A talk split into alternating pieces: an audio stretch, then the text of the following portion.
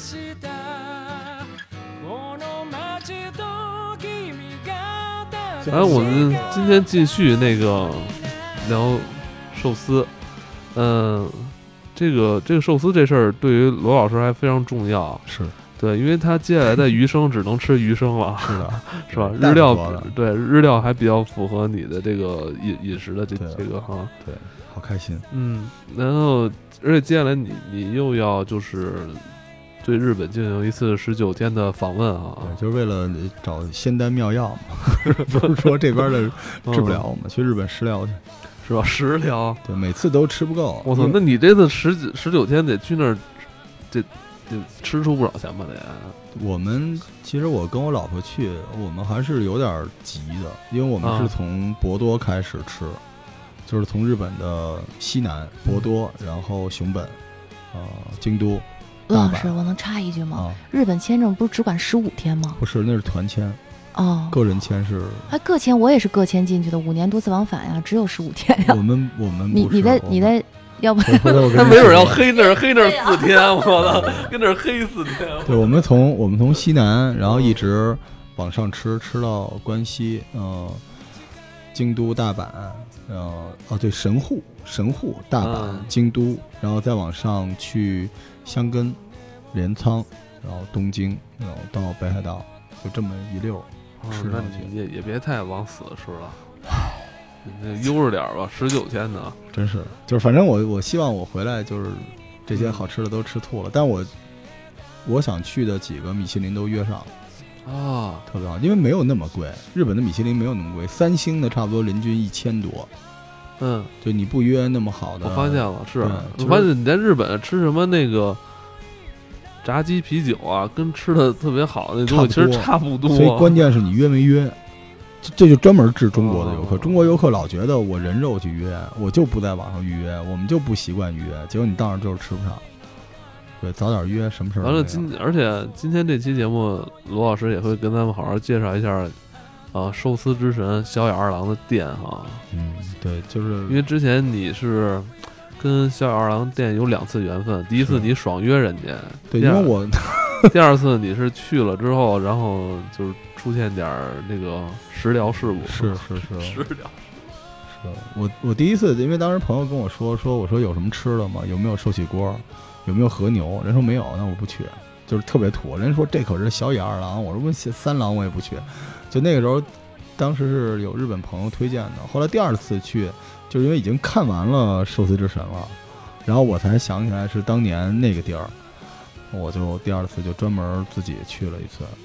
对，就非常的难预约，可能据说是全日本最难预约的餐厅。它的店会消费会贵吗？呃，并不贵，它有低消，低消差不多人民币呃一千多块钱吧，一千五六、一千八左右，低消。对，一个人对，它就是你点完这个标准的套餐，它就给你做。啊，对，就是当时那个店我们特别不起眼儿，就特别像咱们想象中日料那种店，它是在银座的一个巨老无比，就跟王府井百货大楼似的那么一个特老一楼的地下，嗯，就是从电梯，就是从地铁出去找找找，然后他排的巨小无比，然后就说就是就是这么一个店，要挨中国早就是门口是吧？雕梁画栋，然后寿司之神什么的拍摄地，什么取景地，什么都没有，特素一个小地儿。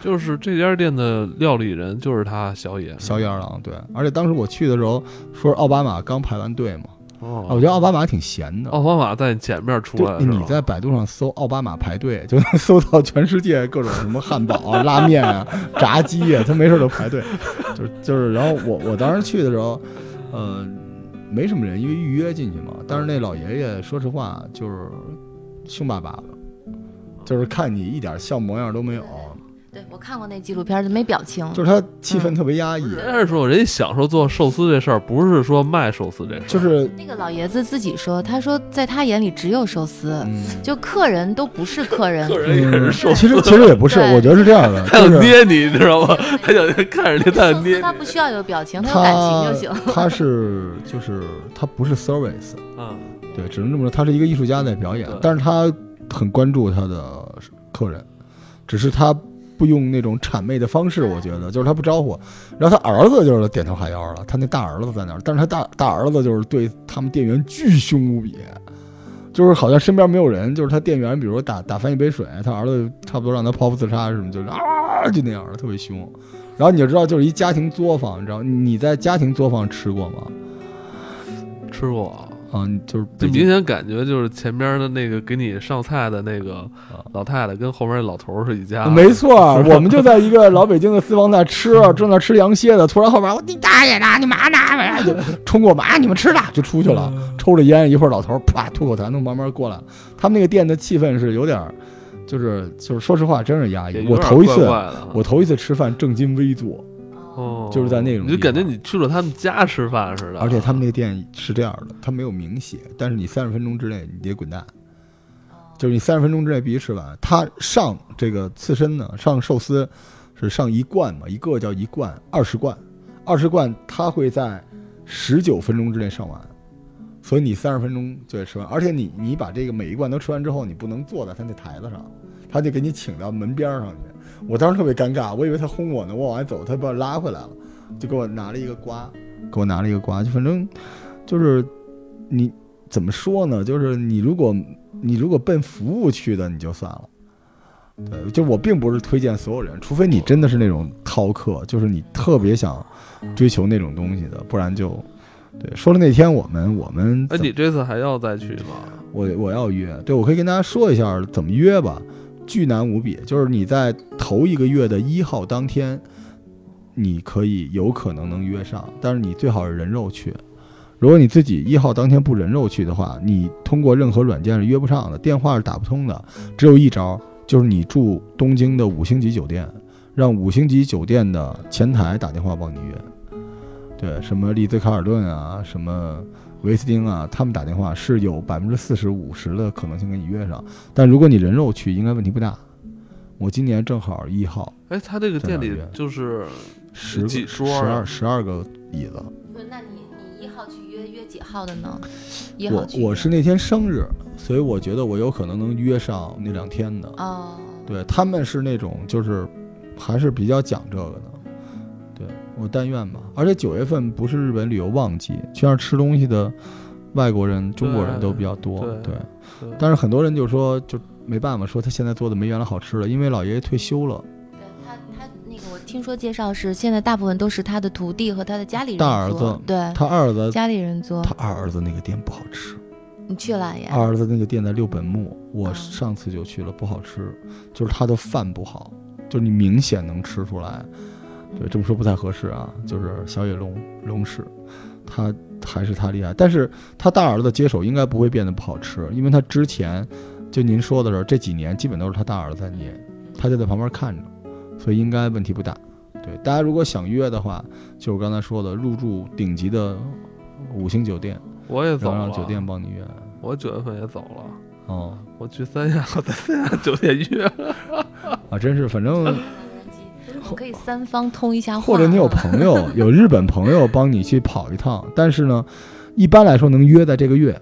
如果你一号去的话，就是有百分之六七十的可能约在这个月，但是你想约一两天会比较难。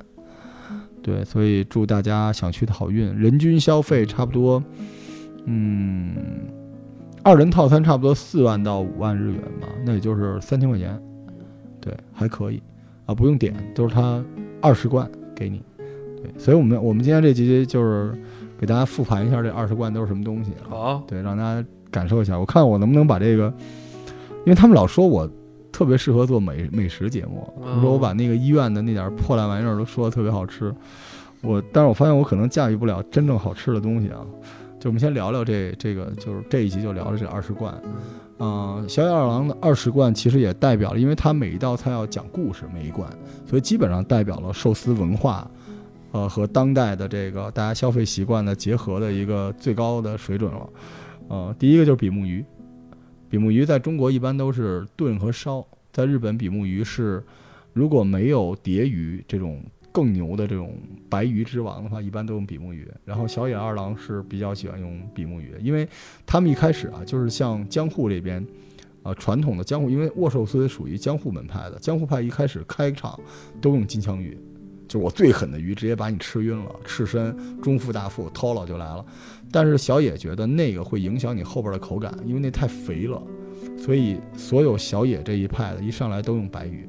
所以第一个鱼是比目鱼，比目鱼其实基本上就是弹牙，啊，让你有嚼劲儿，嘎吱嘎吱嘎吱的，特别像柚子，就是那种口感，就是硬果冻的那种口感。然后呢，没有腥气，然后呢也没有纤维的感觉。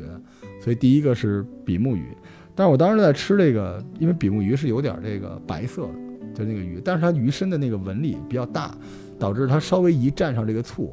啊，酱油，那酱油会瞬间渗透进去，它就会变成有点晕染的那种效果，就特别好看。比目鱼，但是我吃比目鱼的时候出了个状况，啊，我用那个比目鱼，就是又蘸了两下酱油，然后又抹了一点辣根儿。然后我当时做这个动作的时候，那个那老爷爷就看了我一眼，因为我特别害怕他，他看了我一眼。就这样看了我一眼，一哆嗦掉了。然后我我就我赶紧一口就吃了。这是第一个啊，第一副是比目鱼啊。那比目鱼我只吃过熟的，没吃过生的。嗯，你 去吃寿司应该有。在在北京的，咱们就拿黑松白鹿来说，挺多的。就是那个，寿司已经让老罗给那个黑了，不是装逼黑了啊，不装逼没关系啊。就是因为比目鱼有一个好处，咱们吃的这种白鱼都是熟成的，嗯，就说白了就是没发酵，但是已经放熟了的那种，所以它没有什么没有什么这个寄生虫啊等等，而且有一定的咸味儿，有一定风味儿了。但是同时还能保证这种硬果冻的口感，我管它叫硬果冻，所以我觉得还挺好玩的。咱们出去吃的时候，看见那个发黄、半透明，一嚼嘎吱嘎吱的，那就是比目鱼。对，因为它也比较便宜，这是第一第一罐，第二罐就是比目鱼。我给你们来一个发音啊，叫马库咖喱。你看，尽力了，真的是。我昨天听了一晚上，专门标了音标，叫马苦咖喱。你第二第二第二罐是墨鱼，墨鱼强烈推荐，就是强烈推荐。墨墨斗鱼吗？就是白色的墨鱼，像钢琴的。那个键一样，对对对，就是反着泛着光，亮晶晶的象牙那个泛光，口感也好。对，墨鱼基本上秋天特别好的，而且墨鱼这东西呢，就是它长得特别快。你今天去吃这墨鱼，明天就再进货，它是一天一进，就变成更大的、更大、越来越大、越来越大。嗯，这这个墨鱼呢，其实，嗯。就是日本人觉得这东西还是挺高雅的，他们喜欢吃东西吃出高雅的风味嘛。啊，说这个，而且墨鱼是那种乳白色，对。而且我之前说过，它的这个鱼和饭中间不是加了山葵吗？那个绿色的山葵透过半透明的乳白色你能看见，所以就好看了，是那种半透明的磨砂状的东西。而且墨鱼的口感是那种黏糯甜香，黏的。对，那一口下去，然后它跟那个发酸的那个饭直接就在嘴里就爆炸了。因为它特别的黏，导致那个饭一粒儿一粒儿的非常明显。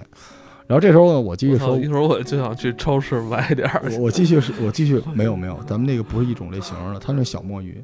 但我说啊，我这次吃墨鱼的时候，我蘸了点酱之后，我又蘸了一点山葵。我为什么？因为我想吃山葵，我就在这外边又蘸了点山葵吃了。这次，老爷爷又看了我一眼，然后从这次开始。我明显的感到，再往后所有的寿司里面的山葵量增多了。他一直盯着你，他觉得你第一次加了，他可能觉得你想试一下，结果你第二次还加，他就认为你觉得他加的山葵不够。哦，特别明显就增多了。嗯，而且你知道这个小野到什么地步？就如果你是左撇子，他会把寿司放在你左手够着最方便的那个位置。哦，而且他男女给的寿司的大小是不一样的。哦，因为。他需要男女在同时吃完这一个，所以女的比较小，男的大一点，这样他下 下一个合适。肉是一样多的，就是饭少一点。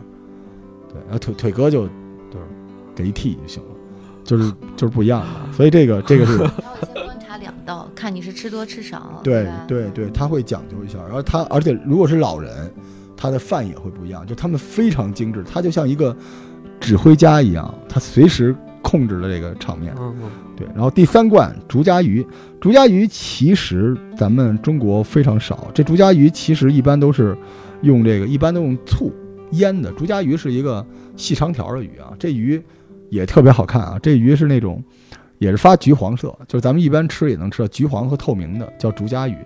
这个竹夹鱼最大的好处是，呃，巨肥无比，就一汪肥，就跟那个小肥腰那种口感似的，竹夹鱼，嗯，而且发粉，对，又有纹路，竹夹鱼。第三第三罐，第四罐就是金枪鱼，我们叫尾鱼的赤身，赤色的赤，身体的身。嗯，这就是金枪鱼的这个鱼背这个位置，这个位置没什么肥肉，嗯很多人不喜欢金枪鱼，就因为这块儿，因为它是鲜红甚至紫红，对但是它跟什么口感非常像，你知道吗？啊，和牛。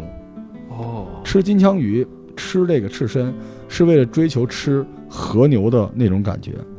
对，而且它这个地方呢，就是它的那种那种瘦肉的那种酸啊，和那个淡淡的酱油气加在一起，那种酱油味道，有一种这个我不行，我受不了那个味儿，有一种腥好好的，对是血味儿。啊，对，这是日料唯一一款有血的味道的东西。但是啊但是你知道日本人为什么爱吃吗？啊我我问一个日本人，我说你为什么爱吃？他说你看那个金枪鱼那么大，啊，你一口咬在它背上，就他们有一种那种感觉，是征服欲在那儿，而且它确实是很像和牛这一口下去，所以这个是不够好吃。就我说拿着比卤煮不太合适啊，但是它就是一个入门级的东西，就是你必须要吃赤身这个东西，但是它特别漂亮，紫红紫红，甚至发鲜发鲜像血一样。这是金枪鱼的三道菜是挨着吃的，这个完了之后，第五罐是中腹，中腹就是啊、半肥不肥，你也可以理解为肥瘦相当的五花肉，就是三文鱼侧面这一部分啊。嗯，这是，但是这个这个中腹其实呢，嗯，不太好找，因为它往往是平衡三文鱼的瘦，就刚才咱们说酸柴的味道和三文鱼特肥腻味道的平衡点，所以柴的好找，肥的好找，中间这块不好找，所以中腹是比较复杂的。但是中腹其实它的坑是它不是单独一个，就是有人单点不会点这个，它的目标是为了引出下一个，就是啊，就是我们说寿司乐章的大高潮，大腹三文鱼大腹就是 tolo，tolo 就是三文鱼身上最肥的那一块儿啊，就这东西，这东西真的是入口即化，一口下去在嘴里就是嚼的时候就能听见那个嘣儿嘣儿嘣儿的那个鱼的纤维在你嘴里啪啪啪都断掉，然后就跟在咬一个蜂巢一样，但是那里边出来的都是那种油腻的汁儿和纤维的那种断裂的那种口感，然后它真的是一个巅峰，嗯。然后那个肥腻的感觉无法形容，而且其实我说一个词儿，你就知道为什么说这东西有些人追求这个跟追求和牛似的，它里边有这个蛇腹类型的油花儿，还有霜降。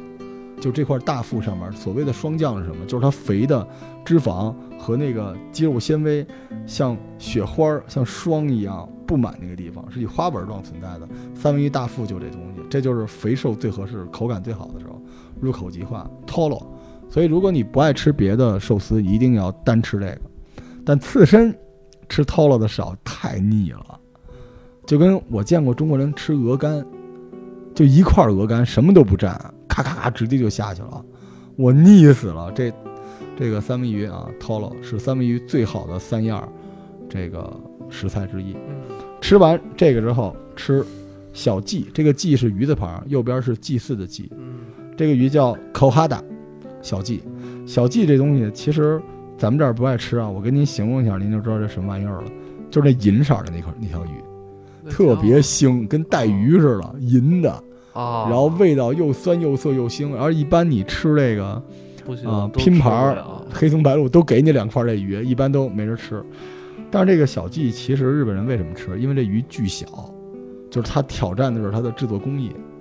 这鱼在中国没人吃，但在日本，它小拇指那么大小一条鱼，它就给你把鳞刮了，把皮去了，所以是类似这种东西，有仪式感。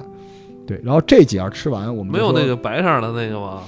没了。我吃了那次就到这儿。那可能那些不上档次哈。这一次，因为它有的是季节性的鱼，哦这就是这个我们刚才吃了七罐，就是它第一乐章结束了。第一乐章叫风味乐章，就是最有风味儿了，奠定今天的基础的风味乐章结束。就是这些鱼生哈。对，七罐完了之后干嘛呢？喝茶，喝一口，准备好第二轮儿。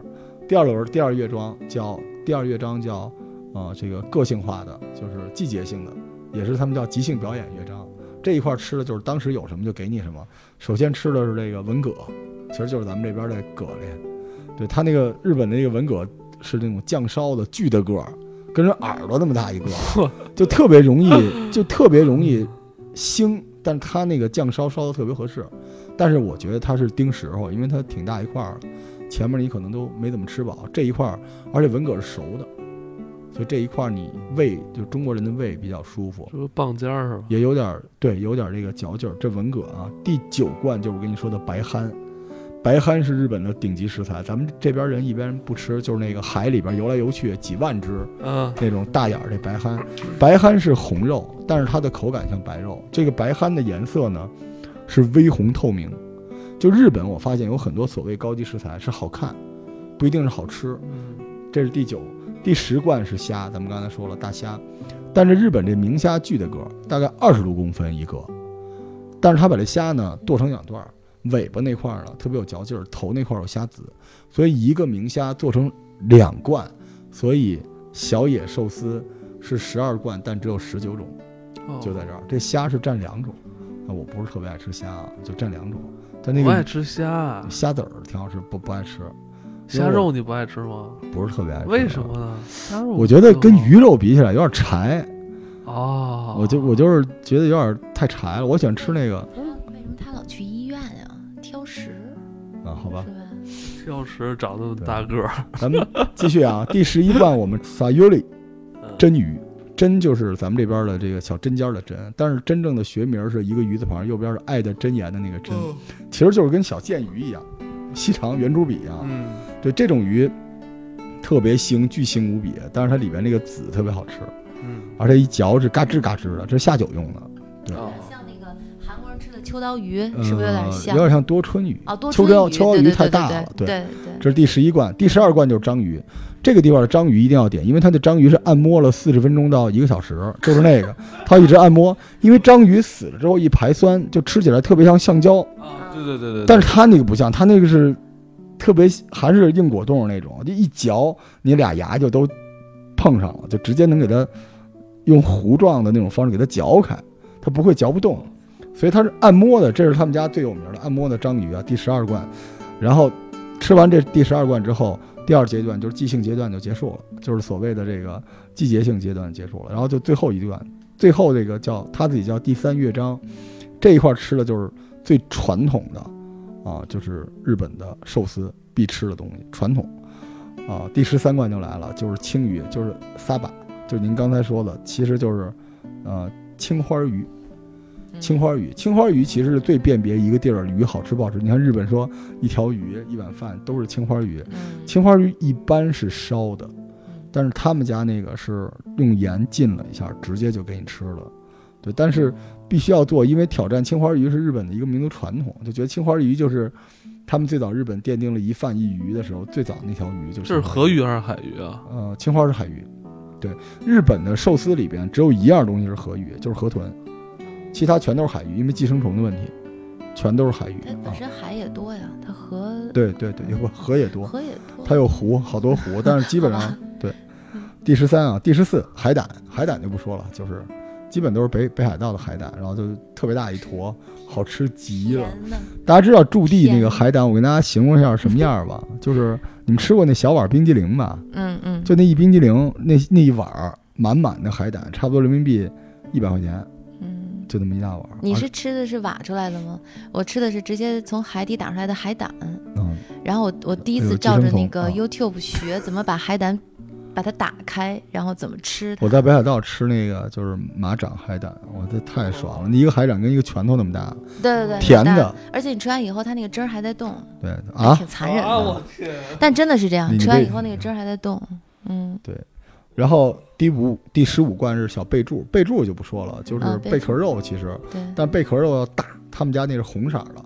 第十六罐吃的是鲑鱼子，我们刚才说了啊，鲑鱼子这个，呃，其实鲑鱼子挺麻烦的，因为要保鲜，所以呢，小野他们家发明了日本独一份儿的一种储存方法，就是他把它腌起来，在零下六十度的情况下把它腌制，这样大家随时随地能吃，而且还没有寄生虫。但鲑鱼子这个，反正我特别爱吃我特喜欢它那个在嘴里啪破开那个腥气出来，感觉巨爽无嗯，比啊！好腥，嗯，就是你不按摁那东西吗？那个小塑料泡泡，嗯那鲑鲑鱼子就这样啊。第十七是星鳗，就是一种海鳗，越来越少了，啊，几乎没有了。对这个东西，但是他们家那星鳗，就是因为太软了，因为煮完了就只能用勺跟果冻一样，就跟奶油一样放在那个米上，所以那个是也是入口即化，对，它不是那种普烧白烧的，就是入口就化。但是那种鳗鱼特别特别的少啊，就是，但是这种鳗鱼不是鳗鱼饭的那个面鳗鱼，对，那是另外那是白鳗，它这个是另外一种。快完了啊，十八第十八罐是干瓢卷儿，其实就是葫芦酱菜做的那个小卷儿，就咱们说六个一把那个，啊，里边放一块儿。好像是咱们那种就是小铺上，这小铺酱菜就是六必居什么的，就是老爷子必须有。这好像也是咱们国内超市最常见的一种。哎，真是里边再搁块腌黄瓜啊。对，第十九是玉子烧，他们家玉子烧巨好吃。他们家玉子烧就是说十年才能出师的那东西，他是把那个鸡蛋和虾酱混在一起打成卤，然后出来那东西吧，怎么说呢？光滑完整，气泡细密，特别像那个海绵蛋糕，但是你咬下去，外边是焦香，里边是细嫩、柔软蓬松的，特别好吃。然后十九十九种吃完，然后大概二十罐，因为虾是两罐，这二十罐在十九分钟之内给你上完，三十分钟之之内吃完滚蛋，中间不许能聊，吃完吗？海燕姐姐，我觉得一口一个的话应该差不多。你只能一口一个，没办对，一，口一个。对，能吃完，就是就很饿的时候去呗。就是你你，想啊，那老头儿也没表情，整个气氛又特别压抑，估计也不想让人在那儿长时间待，就就是你知道我在那儿什么。感觉？就是他们他会跟一些熟客聊天儿，但那聊天儿就是他们之间有一种默契，你加入不进去，你就感觉你在那儿特别多余，就你赶紧走吧，就那种感觉。最后会给你上一个静冈县的一个蜜瓜，就是原来天皇吃的那种，就真是好吃那个瓜哦，我去的静冈，是吧？专门去的静冈那个刚。瓜是真的嗯好吃，就是哎，这店在静冈是吗？不是这个店在银座，在东京。哦，东京。银座有一哦。个，六本木有一个。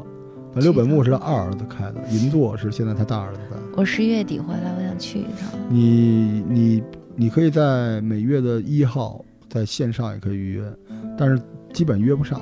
对，米其林三星啊米其林在洛杉三星矶呢就是就是特就是你吃完之后吧，你会觉得你你特别像就跟人完成了一次蹦极，或者跟好朋友看了个电影那种感觉，你不会觉得你吃了顿饭。嗯这太短了啊我就这么说，我我说实话，我吃完没吃饱，嗯。我出了门右转，他们旁边有一烧鸟屋，咱们这节目往后做，我给大家介绍那个，那个我吃饱了。烧鸟也还行。它这就是你想快速的解决这事儿，但是那个过程里面就是，你好像就是就是隔壁家的你的同学的爷爷给你做了顿饭那种感觉，他一直盯着你，然后他也不说，但是你不管你吃不吃，他就盯着你，你就得吃，然后他一个一个给你做，但是你吃着吃着，吃到第三、第四的时候，你突然就觉得特别有意思，就是你没有保障或者不保障的感觉，然后你会在那种气氛之下。就是你瞬间觉得自己也想追求一下那个味蕾。那种感觉。一般咱们吃东西都说味蕾上爆炸，嗯，我就一直是嘴嘴肿了嘛，是不是？为什么要爆炸呢？嗯你在那儿吃吃到后来，你是有那种感觉的，对，而且你你会放下手机，因为他也不让拍照，哦，因为它有一个逻辑，我寿司做好放在你眼前，十秒钟之内你要吃掉，因为那上面有我的手温，哦，十秒钟之后那就不是我做的了，那你就没必要看我做，我做的每一件事儿。所以你想想看，就是凹一个 凹一个，喂我得了。那那那你他这个速度，一天会接好几波吗？嗯，人挺多的，是吧？我估计可能也是人。但是是这样的，他每天就卖那么多鱼，哦，他每天就那么多鱼，他鱼多了就不买，因为三文鱼不是三文鱼，sorry，就是寿司的制作最关键的其实是从一开始就是鱼。你看他选的那些什么供海供鳗鱼的、供米的、供金枪鱼，都是最顶级的食材供应商。对，哎，我这回去韩国也发现，原来给我的感觉韩国就是烤肉，就怎么样？后来才发现，其实人家韩国人也是吃鱼生的多。哦，也是人家韩国人，我们明明说到了鱼生的祖宗，为什么要拿韩国人说事儿？不，我突然想到，都是岛国嘛，就其实岛哦国真的还是以半岛，对对，我就觉得就其实他们，而且什么时候去韩国？我刚去完回来，他们去的西安吗？没有西安也去了，我这次就两个任务嘛，一个韩国，一个西安嘛，然后就发现韩国的生鱼就是，但是它是刺身多，确实很好吃，而且非常便宜，巨便宜这。段掐了啊！说日本的，说什么我们我突然录日本想料理，到了，问日本料理为什么要突然说韩韩国料理可烂了？我告诉你，不是料理，在在业内就是韩国的鱼生是非常我觉得它鱼生很。那你觉得，但是真因为的不你刚才说的好，章鱼，它那到处都是章鱼，满地爬来爬去的嘛。就满满就是外面你卖的海鲜都章鱼特别多。这是怎么了？你得有插科打诨嘛，你时间又不够。时间够吧？肯肯定够。超了